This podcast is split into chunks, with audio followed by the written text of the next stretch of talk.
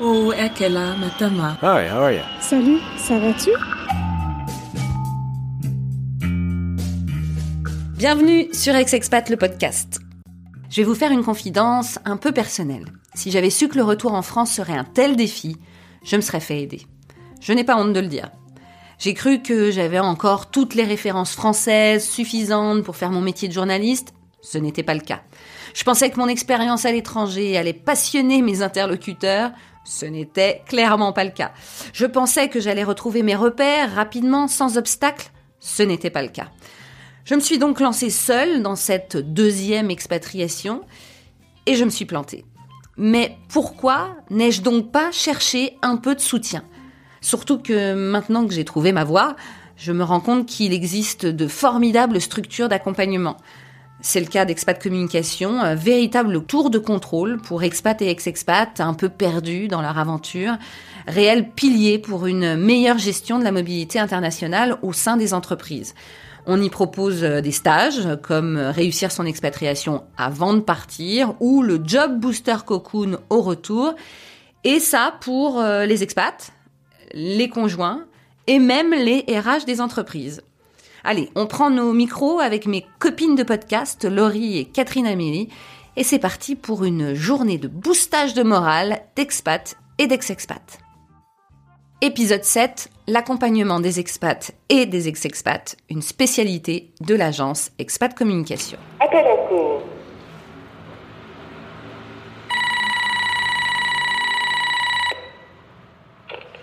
Expat Communication? Oui, bonjour, c'est Ex-Expat le podcast. Premier étage à droite. Merci. La porte est ouverte.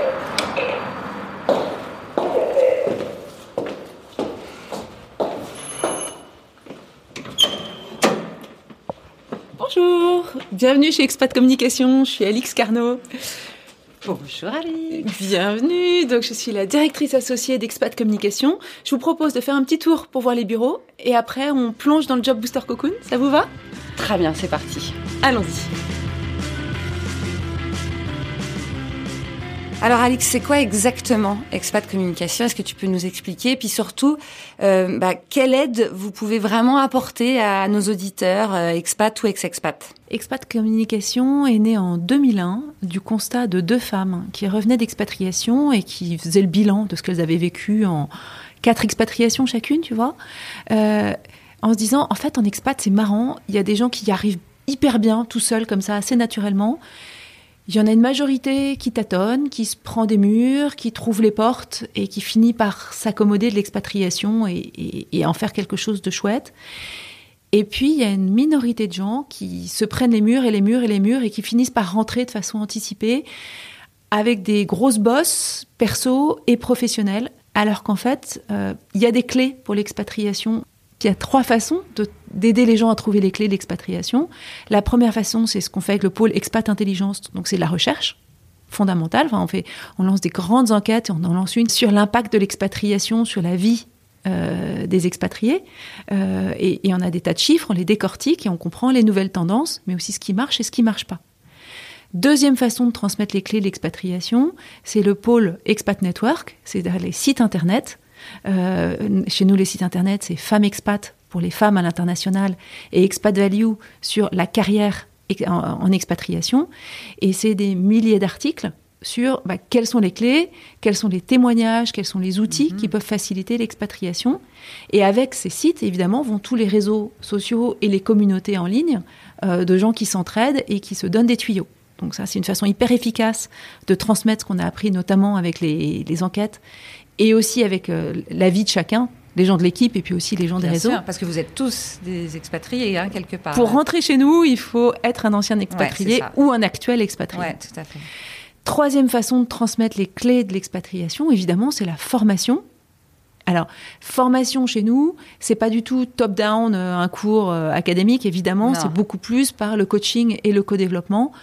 Ensemble, on réfléchit, c'est très expérientiel. Qu'est-ce qui, dans le parcours de chacun, euh, peut être des points d'appui pour l'expatriation.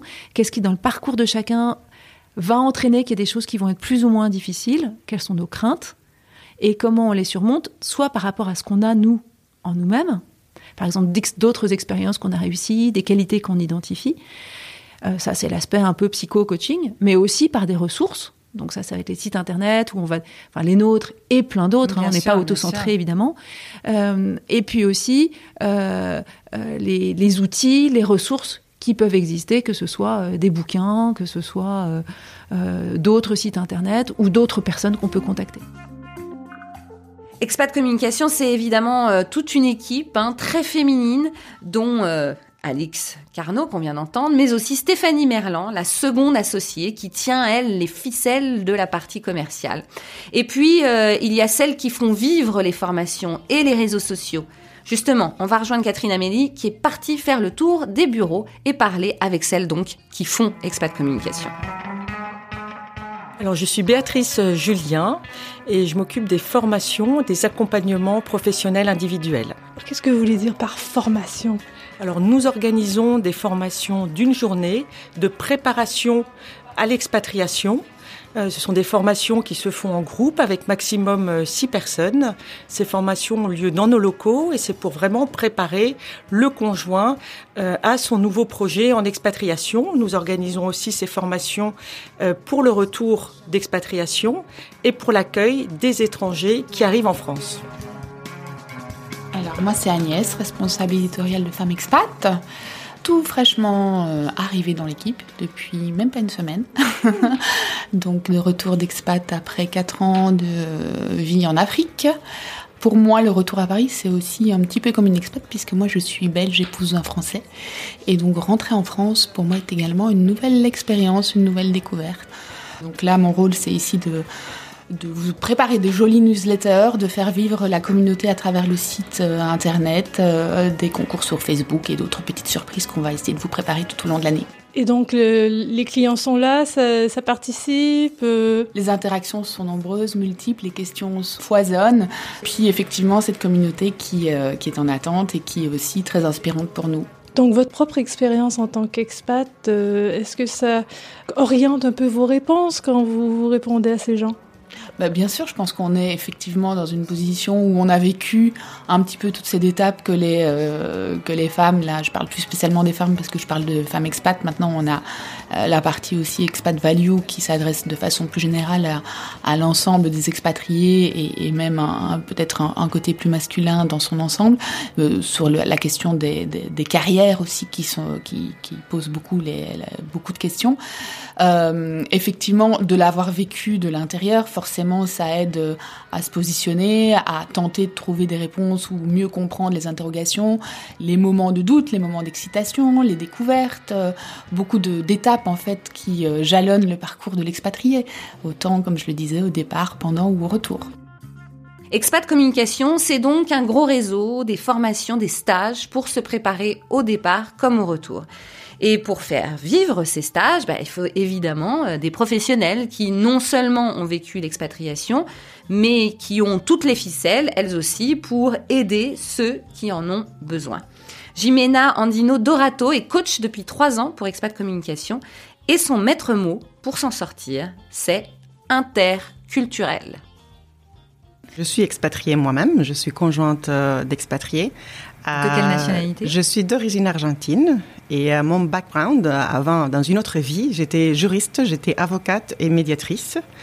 Euh, et le droit, euh, c'était pas euh, ce que j'aimais pour déménager et tout ça. J'ai senti le besoin de reprendre des outils de médiation, de communication, d'accompagner l'autre, d'être à l'écoute et surtout de d'accompagner pour que l'autre trouve sa propre réponse, pas donner de réponse. Et c'est là que dans une deuxième euh, expatriation au Brésil, euh, je me suis formée comme coach. Je coach dans quatre langues euh, pour des conjoints ou conjointes euh, qui étaient plus à l'aise dans leur langue maternelle pour un processus de développement assez Bien profond sûr, comme c'est un sûr.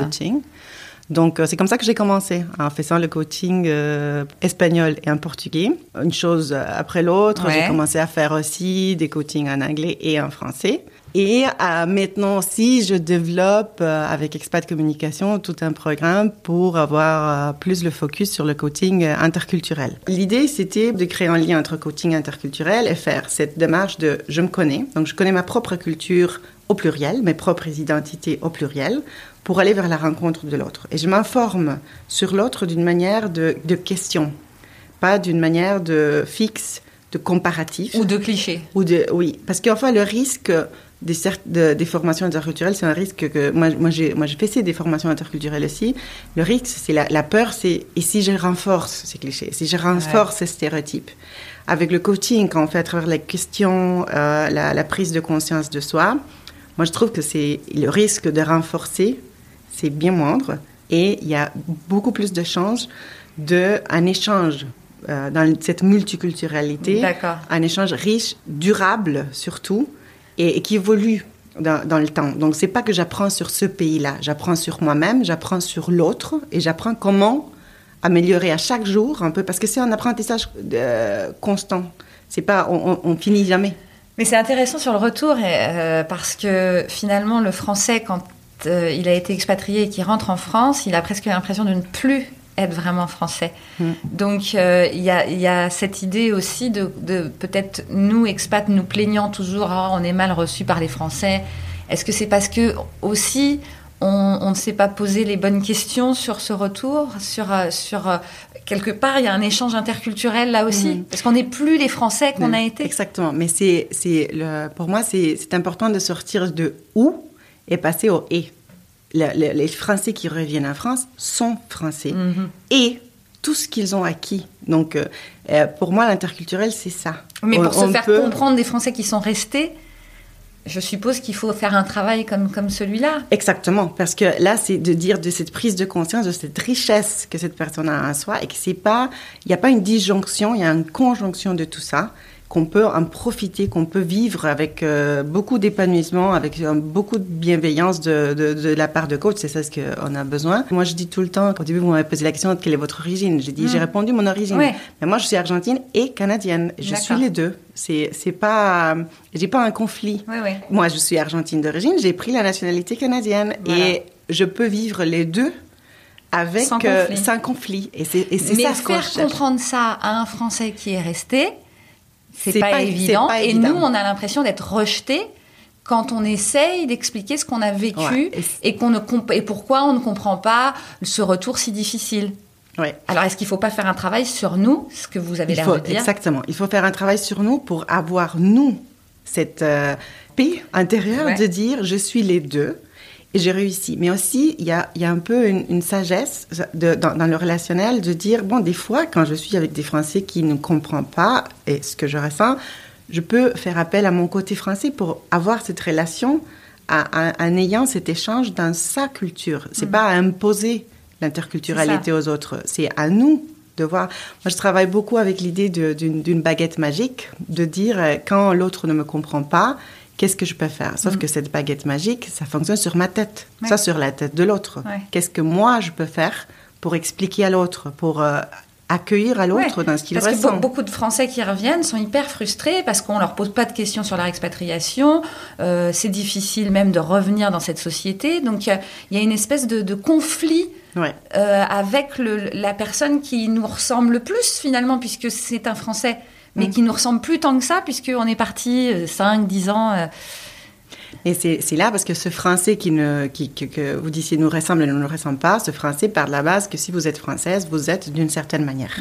Alors, c'est à nous de... c'est à, nous de travailler comment vivre cette conjonction de qui nous sommes et quelle partie de nous. Il y a, il y a un peu un travail à faire de dire euh, comment les enfants font. Les enfants, pour eux, c'est facile. Un Ouais. enfant qui joue avec sa euh, ça- avec n'importe qui de son âge, agit d'une certaine manière. Il parle maman, papa d'une autre manière, il parle aux grands-parents d'une autre manière, à la maîtresse à l'école d'une autre manière. Ils n'ont pas de conflit, ils ne se sentent pas hypocrites. Mhm. Pour eux, c'est normal. Selon le contexte, je réagis dans toute mon authentic- authenticité. C'est le contexte qui change. Je suis authentique dans ce contexte. Et ça, c'est la richesse de dire je peux être un et, et, et, et. Mais à chaque fois, je suis authentique. C'est le contexte qui change. Une approche qui attire toujours plus nombreuses les entreprises. Depuis maintenant plusieurs années, les départements de ressources humaines, de mobilité internationale, bah, se rendent compte qu'un expatrié malheureux dans son expatriation à cause de sa situation personnelle en général, notamment parce que le conjoint n'a fait que suivre sans être accompagné psychologiquement ou même socialement, eh bien, ce collaborateur est moins compétitif. Évidemment, il a des problèmes à la maison, ça se ressent au travail. Et puis, les packages pour expatriés offerts par les sociétés, eh bien, faut quand même le savoir, sont de moins en moins importants. L'empowerment devient donc nécessaire. C'est ce qu'ont compris d'ailleurs plusieurs grosses entreprises comme Saint-Gobain, Kiabi, Essilor ou Thales qui ont choisi Expat Communication. Leslie Brigaldino, chargée de mobilité internationale chez Thales, a même suivi un de ces stages. Des expériences, c'était des risques d'échec d'expatriation.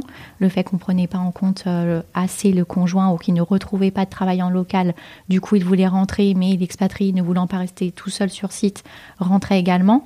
Donc euh, voilà, c'est pour toutes ces questions-là qu'on s'est tourné euh, vers un package plus fourni sur le coaching, sur la recherche d'emploi. Et donc, comme on connaissait euh, Expat et donc Expatcom, euh, et qu'on a vu qu'ils faisaient des coachings euh, sur euh, notamment la recherche d'emploi, euh, voilà, c'est comme ça que qu'on a fait le lien. Alors, vous, vous avez déjà assisté à un stage pour ces conjoints? Parce qu'il y a deux Oui. choses. Il y a le stage pour vous, Voilà.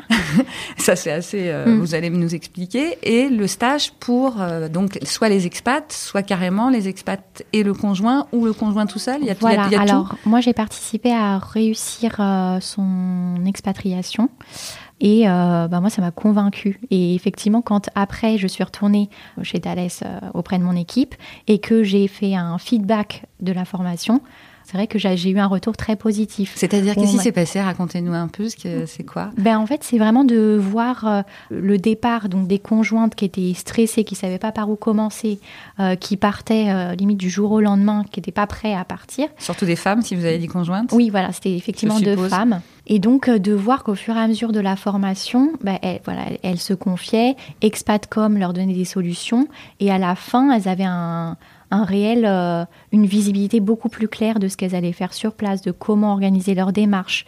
Euh, voilà, il y en avait une d'entre elles qui était euh, pas forcément une personne organisée à la base. Donc pareil, elle savait qu'il y avait plein de démarches, mais tous les jours, elle découvrait de nouvelles démarches à entreprendre. Et du coup, elle se disait, mais par où je vais commencer? Quelle est la plus importante? Comment je peux organiser tout ça? Et Expatcom leur donne, donc en plus de la formation, un classeur dans lequel, il me semble, il y a un rétro-planning, ce qui leur permet d'organiser leurs tâches euh, de manière... euh, voilà, beaucoup plus organisée justement et, euh, et prévoir les tâches les plus importantes. Et du coup, voilà, c'est des personnes qui ne savaient pas par où commencer, qui ne connaissaient aucun organisme et qui se sont retrouvées avec euh, une, euh, on peut appeler ça une boîte à outils. euh, Ouais, ouais. Voilà. Et pour les RH, alors, il y a aussi un stage, c'est ça? Alors pour les RH, effectivement, il y a aussi un, un stage transformer la relation avec les expatriés, qui est vraiment euh, C'est le monde moderne, ça, hein, quand Ouais. même, hein, c'est fou. et voilà, et c'est Enfin, c'est vraiment original dans le sens où on s'attend pas à ce qu'on ce, à ce qu'on va vivre en fait Ouais, ouais, en, coaching à transformer la Et c'est relation. quoi, par exemple Vous avez des- Eh bien, c'est des, c'est des mises en situation, des, des scénettes, en fait. Euh, on reproduit des entretiens et comment on réagirait de base lors de ces entretiens. Donc, il y en a un qui joue, par exemple, un expatrié énervé, euh, qui est jamais content, qui, qui dit non à tout.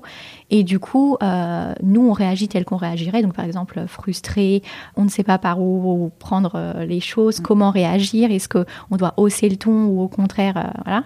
Et donc, on fait une première scénette comme ça, et après, on la refait après les recommandations du coach qui nous, justement, euh, qui cible euh, comment s'est passé réellement, euh, voilà, enfin, ce que chacun a ressenti.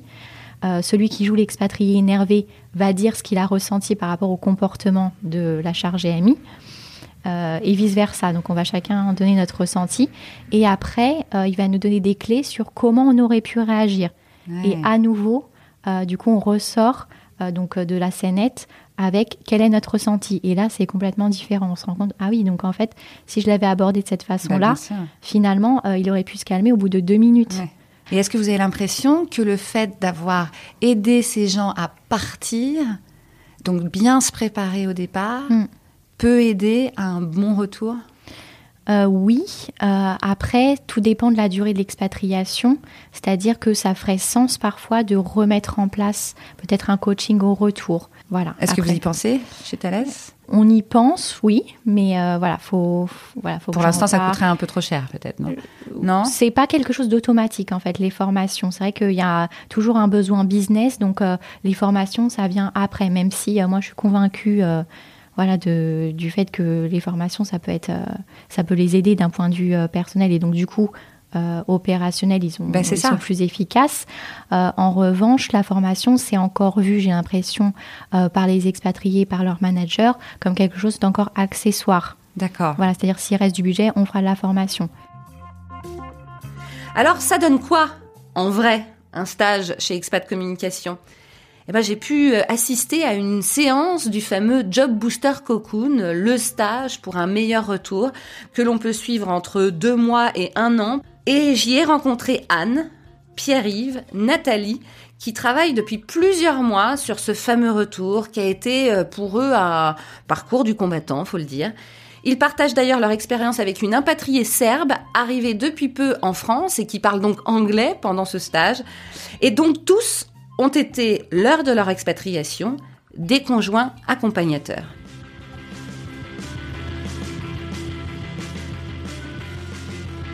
Je suis parti, euh, j'ai suivi ma femme euh, à l'étranger pendant 7 ans, en Égypte puis au Maroc. Et donc on est rentré l'année dernière et je cherche du travail depuis. Et ici ça m'a aidé. euh, Qu'est-ce que je voulais chercher? Comment ça t'a aidé? À me donner des outils déjà. euh, on va les prendre en photo d'ailleurs, les différents CV au fil du temps, comme il a évolué déjà, pour euh, ne pas être un truc que les gens ne regardent pas et jettent. Il y a le profil LinkedIn, on va dire des outils très euh, précis. En plus de, comme euh, Anne disait, la bienveillance. Quand on vient ici, où les gens t'écoutent, comprennent de ce que tu traverses, on a tous besoin d'être caressés dans le dos. C'est un peu ça ici, parce qu'en effet, à la maison où les amis comprennent pas bien. Ici, on est dans les, on va dire, des compagnons d'infortune. Ça nous motive. Et alors t'en es où? Que je commence à être prof à des chefs euh, la semaine prochaine. C'est Mais pas en CDI. bon. Mais c'est génial Euh, ce qui était prévu, c'était de retravailler sur euh, le network. Bah, je sais pas, parce que alors moi j'ai un peu perdu le fil, je sais pas, qu'est-ce qu'on est censé faire Alors, avant, entre les deux, on boucle les CV. Ok. Euh, et ensuite, on reprend le programme justement pour relancer la trame. D'accord? Mais en gros, pour euh, Anne et moi, nous on est de l'ancienne école. on avait trois pages de CV si tu veux, parce que enfin, moi, mon dernier CV, je l'ai fait pour euh, être embauché à la suite de mon projet de fin d'études en 94. Après, bah, quand tu restes dans la même entreprise, euh, il y a des systèmes de fiches carrière haute, mais c'est des formulaires que tu remplis. Donc là, bah, tu recomplètes comme tu as appris il y a 30 ans, quoi. En fait, il y a un moment où tu te raccroches au passé et il y a un moment où tu t'intéresses au futur. Mais pour voir le futur, il faut comprendre ton environnement, il faut te sentir bien, il faut te faire sentir partie du film. Euh, tant que d'abord dans la nostalgie du pays que tu as quitté. Aussi bien le pays dont tu arrives que la France que tu as laissée il y a, 12 ans. années, X années, ouais. Euh, T'arrives pas à te projeter dans le futur parce que tu, tu sens bien au fond de toi que t'as pas les codes et que ce que tu projettes est pas juste. T'es décalé et puis euh, bah, tu, comme tu vois que c'est quand même compliqué de retrouver, de reprendre pied dans ton propre pays, quelque part t'en veux un peu à l'autre, enfin moi c'était mon cas, en disant non mais c'est c'est vrai, bah oui l'autre, bah oui le conjoint, en disant quand même j'ai tout lâché et aujourd'hui je galère quand même vachement. Et là quelque part euh, même si tu aimes la personne, tu lui en veux quand même un peu euh, en disant je ne soupçonnais pas que ça allait être comme ça, que le retour allait être comme ça. Donc il y a une espèce de, de colère, tu vois. Mais bon, après, quand tu es dans l'action et que ça y est, tu étais parti sur ton projet et que la personne, euh, ton conjoint te soutient, bon, ça y est, tu, tu passes. Mais tu, moi, je suis passée par un moment de, de colère, quoi. Et toi? Non, c'est le côté euh, que j'ai fait pour la suivre. Elle l'aurait pas fait, je pense, peut-être à tort, hein, mais qu'elle n'aurait pas été prête à faire ça. Et qu'il n'y a pas beaucoup de reconnaissance. Voilà, la journée chez Expat Communication est terminée. Bon, évidemment, on n'a pas pu faire tous les stages parce qu'il y en a plein. Il y a réussir son expatriation, par exemple, ou euh, je pars en expatriation pour parents et enfants. Je reviens aussi d'expatriation, on vous l'a dit. Mais tout cela, bah, vous pouvez facilement le trouver sur le site expatcommunication.com. Bon bah Alix, je crois qu'on a fait tout le tour. On a vraiment parlé à tout le monde. On sait maintenant que faut venir ici si on a du mal à épartir et revenir. Donc, euh, bah, merci. Puis, euh, on viendra prendre aussi un petit stage, je pense, parce que moi, j'ai encore du mal à, à revenir dans ce pays. à bientôt. Merci d'avoir écouté Ex-Expat, le podcast. Cet épisode a été réalisé par toute une équipe à l'image du podcast hein, international. Ma co-réalisatrice, Laurie Martinez, américaine, notre community manager, Catherine Amélie Meury, québécoise, notre directeur artistique et graphiste, Kunal Balou, mauricien, notre compositeur, Leandro Gufanti, argentin. Vous pouvez écouter tous les épisodes sur iTunes, SoundCloud, Spotify, Google Podcast et toutes les applications d'écoute, même les Android. Et bien sûr, si vous avez aimé, n'oubliez pas de nous mettre beaucoup d'étoiles sur iTunes et plein de likes sur les réseaux sociaux.